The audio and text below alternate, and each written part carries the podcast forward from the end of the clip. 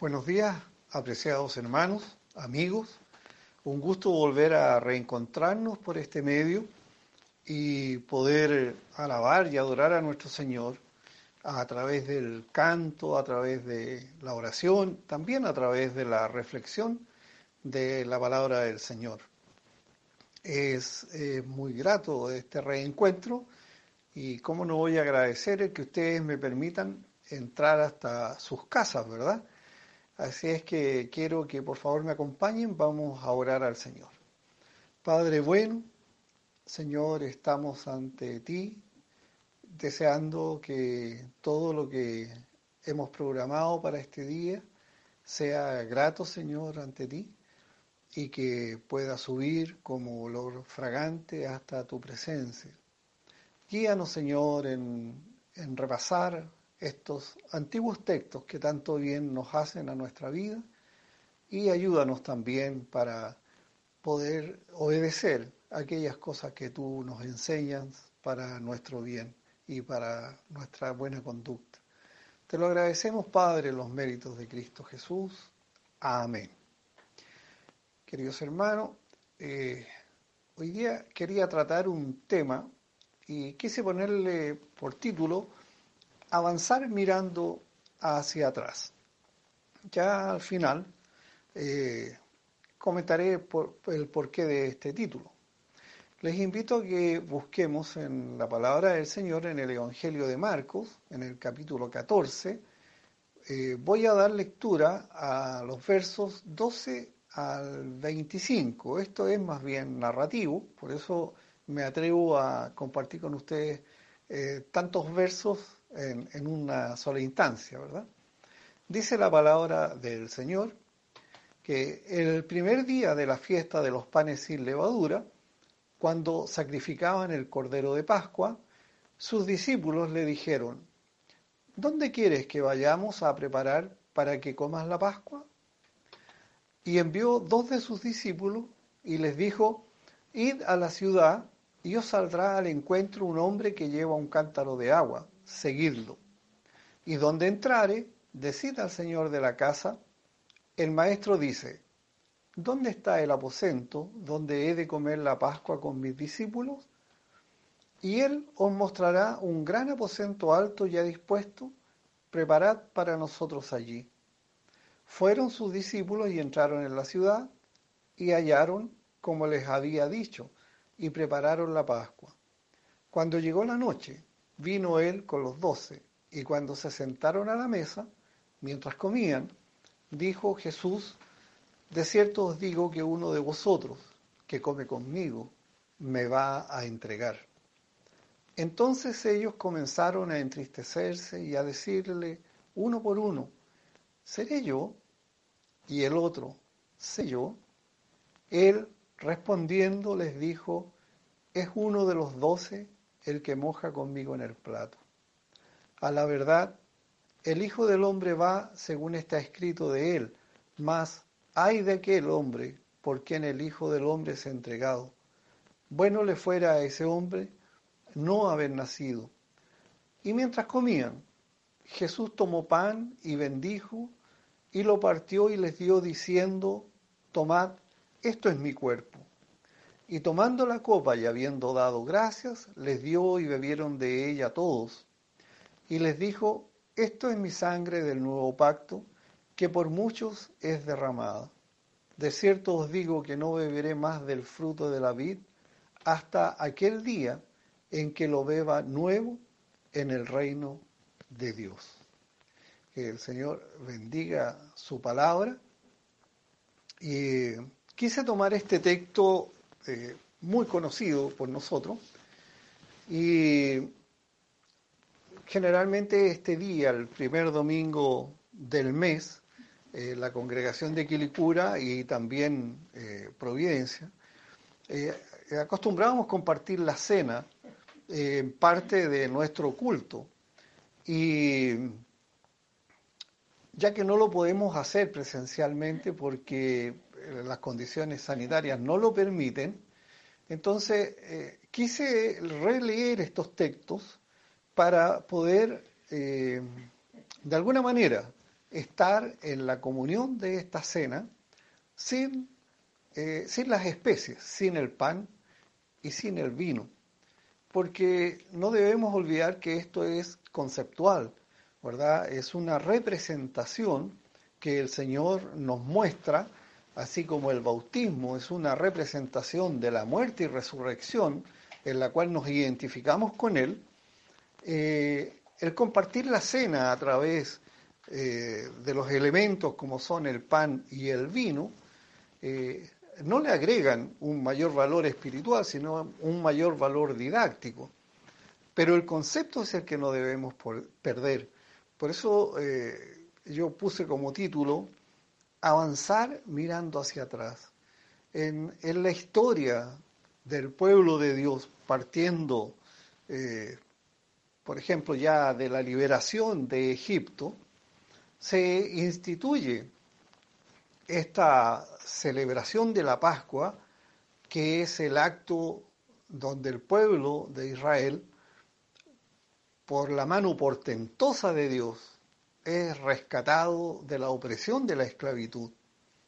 Y, y Dios les manda a mantener en su memoria, en forma activa, en forma viva, el recuerdo y lo, lo llevan a efecto a través del sacrificio del Cordero Pascual, eh, cuya sangre puesta en los dinteles de las puertas de las casas de, los israelitas, eh, era la señal para que eh, el ángel de Jehová, que iba a cumplir ya prácticamente la última de, de las calamidades o de las pestes que azotaron a Egipto para ablandar el corazón de Faraón, les dijo, hagan esto. Y además les dijo que eh, debían conservar esta tradición a través del tiempo y les da unas indicaciones claras para que las generaciones futuras, cuando les pregunten por qué hacemos esto, ustedes les compartan lo que Dios hizo con ustedes. Curiosamente, nosotros los seres humanos necesitamos de estos referentes con mucha frecuencia porque o somos muy olvidadizos o somos muy mal agradecidos.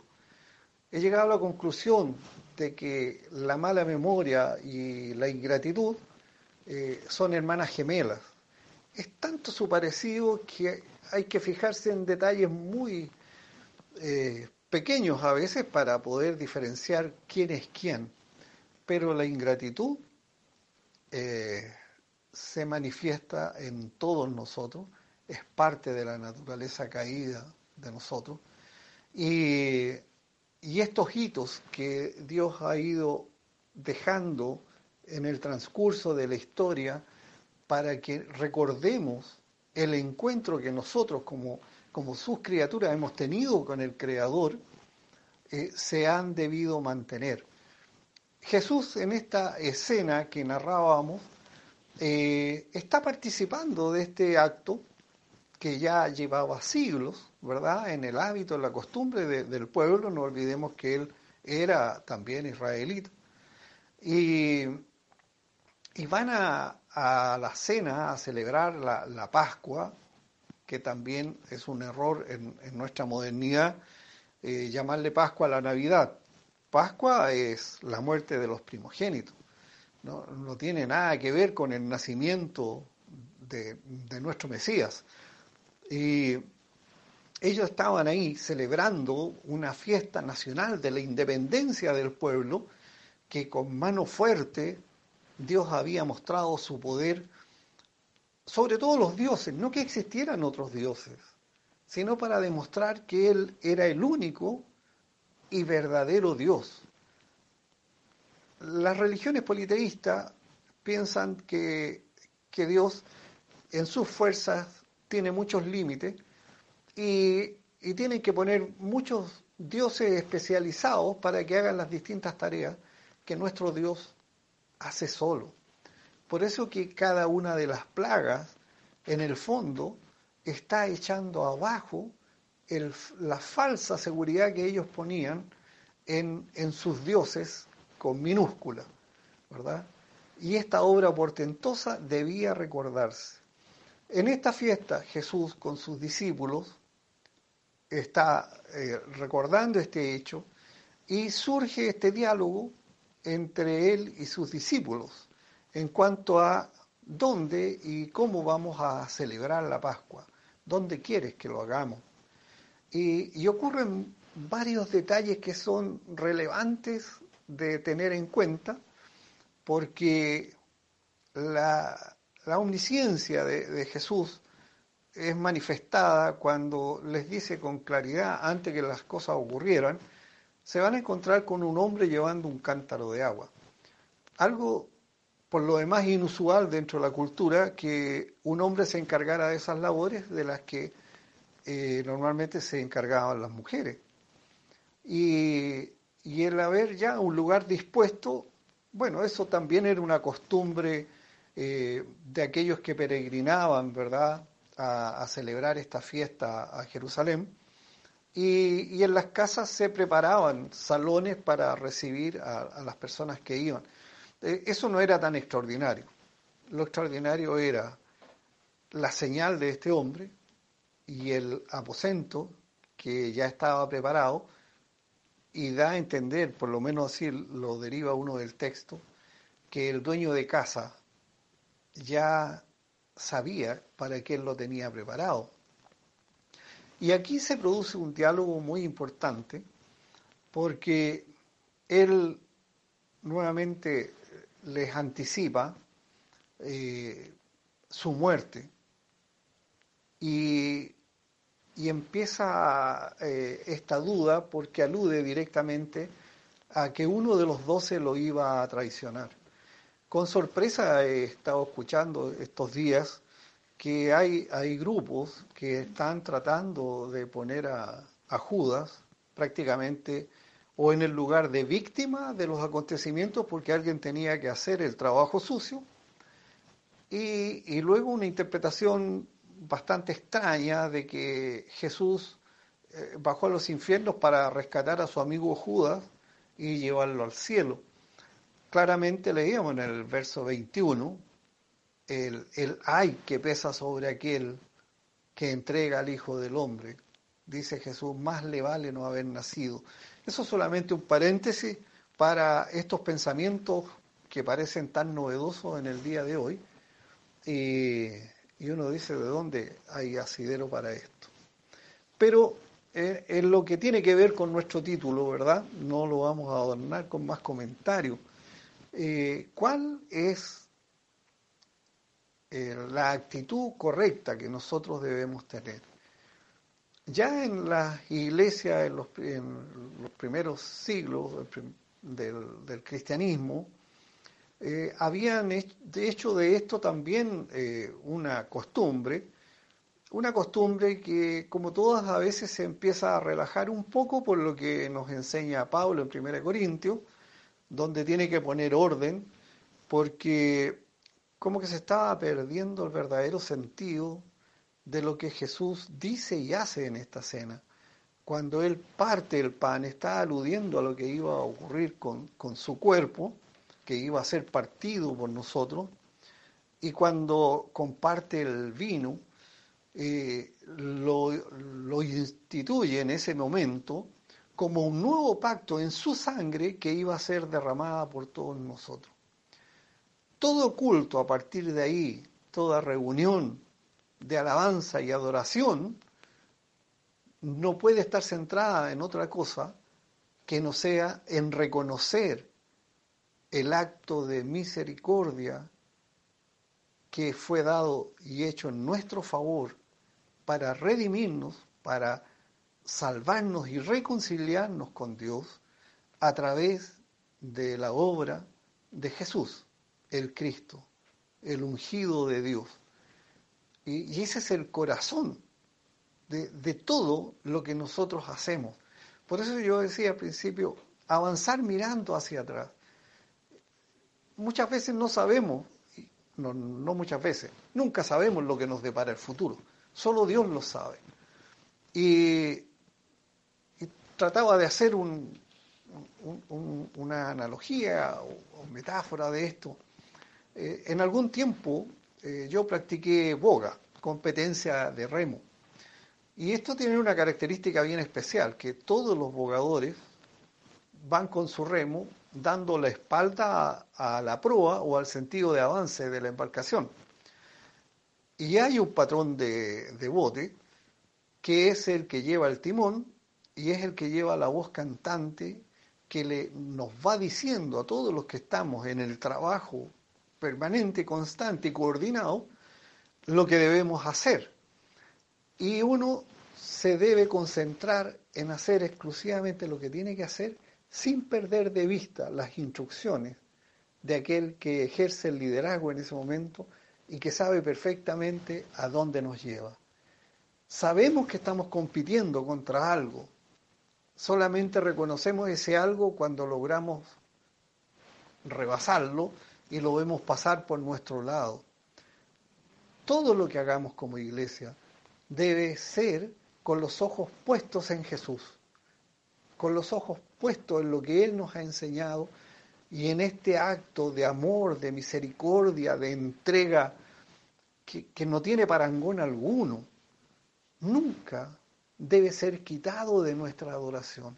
Cualquier cosa que hagamos en el culto, dentro de él, si no tiene como centro honrar, dignificar y glorificar este acto de amor y que es lo que nos permite estar unidos, tener una fe común, un solo Dios y Señor, una sola fe, es, te estamos perdiendo realmente el norte y nuestro avance sería un caos. Si cada uno hace lo que quiere, si cada uno quita la vista y el oído de la recomendación y el mensaje divino, prácticamente no vamos a llegar a ninguna parte y quizás no avancemos y nos va a sorprender de que no lleguemos nunca a la meta. Por eso quería que participáramos de esta cena sin los elementos, pero es una cena que nunca puede faltar en la reunión del pueblo de Dios, de los escogidos de Dios, de aquellos que por su misericordia participamos de la bendición de haber sido cubiertos con su sangre y a través del sacrificio cruento que soportó su cuerpo por amor a nosotros. Claro, los elementos son importantes, pero el elemento en sí no le agrega absolutamente nada a este hecho maravilloso y portentoso de la obra de Dios en nuestro favor. Nunca dejemos de mirar lo que ocurrió, cuyos efectos son eternos y permanentes en el tiempo, en el presente y en el futuro. La obra salvífica de Dios en la cruz, donde murió una vez por todos y para siempre, sigue vigente hoy. Es el mensaje que la iglesia debe propagar hoy, en tiempos de incertidumbre, cuando no sabemos contra lo que estamos luchando. Mantengamos los ojos en Jesús. Sigamos sus instrucciones no miremos nada que no sea a Jesús, para que no nos desviemos ni a derecha ni a izquierda, aunque sintamos que estamos avanzando hacia lo desconocido, hacia lo que no vemos, pero estamos avanzando y hemos estado viendo cómo han ido quedando atrás algunos que estaban compitiendo con la obra maravillosa de Dios y en la medida que nos ayuda a avanzar, vamos viendo cómo ellos van quedando atrás. Hermanos, no apartemos los ojos del Cristo, del Cristo que dio su vida, que dio hasta la última gota de su sangre por amor a nosotros. Y eso debe ser el centro, el núcleo de toda nuestra ritualidad. Por eso es que Pablo les llama la atención y les dice, ustedes se juntan y están compartiendo la cena indignamente. La indignidad obviamente se podía decir es comer mucho, o comer poco, o beber demasiado. No, lo poco digno es olvidarnos de la razón por la cual compartimos el pan y el vino, que es el sacrificio de Cristo. Sentarse a la mesa indignamente es no considerar siquiera por un segundo lo que Jesús hizo por ti y por mí en la cruz. Eso es indigno ante los ojos de Dios. Que el Señor nos ayude a que cuando podamos estar juntos en un espacio físico, eh, participando de esta enseñanza y de este mandato del Señor, eh, esté siempre presente el hecho de la labor salvífica de Dios a través de entregar a su Hijo por amor a cada uno de nosotros y a cada uno de los que van a abrir su corazón para reconocer que merecíamos estar nosotros en el lugar que Él estuvo. Y por su misericordia, así como en Egipto el ángel vengador pasó por alto los hogares de los israelitas por la sangre del cordero que cubría los dinteles de las puertas, la ira de Dios también va a pasar, porque nosotros estamos cubiertos por la sangre del Cordero Perfecto, del Hijo de Dios, sin mancha, sin pecado, que fue dado por nuestro rescate.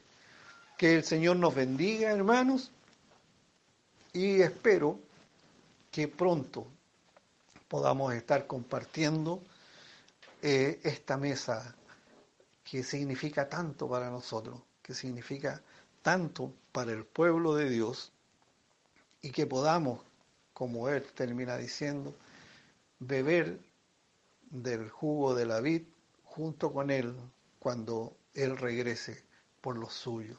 Que el Señor nos bendiga, hermanos.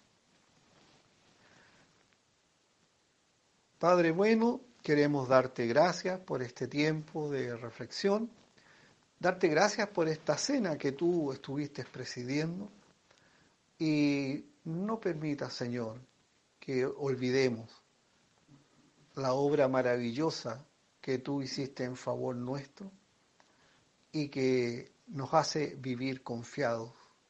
Ayúdanos, Señor, a mantener nuestros ojos en el pasado, sin olvidarnos de avanzar hacia el futuro, porque tú has estado con nosotros y lo estarás porque tu palabra así lo dice. Tú estarás con nosotros hasta el fin. Señor, acompáñanos en una nueva semana, un nuevo desafío, donde podamos glorificarte, Señor, a través de las distintas circunstancias de nuestra vida. Consideremos estas buenas o incómodas o malas, pero sabemos que tú estás con nosotros, porque así lo prometiste, Señor. Gracias, Padre bueno, en los méritos de nuestro Señor Jesucristo y que la bendición del Padre y del Hijo y del Espíritu Santo nos acompañen siempre. Amén.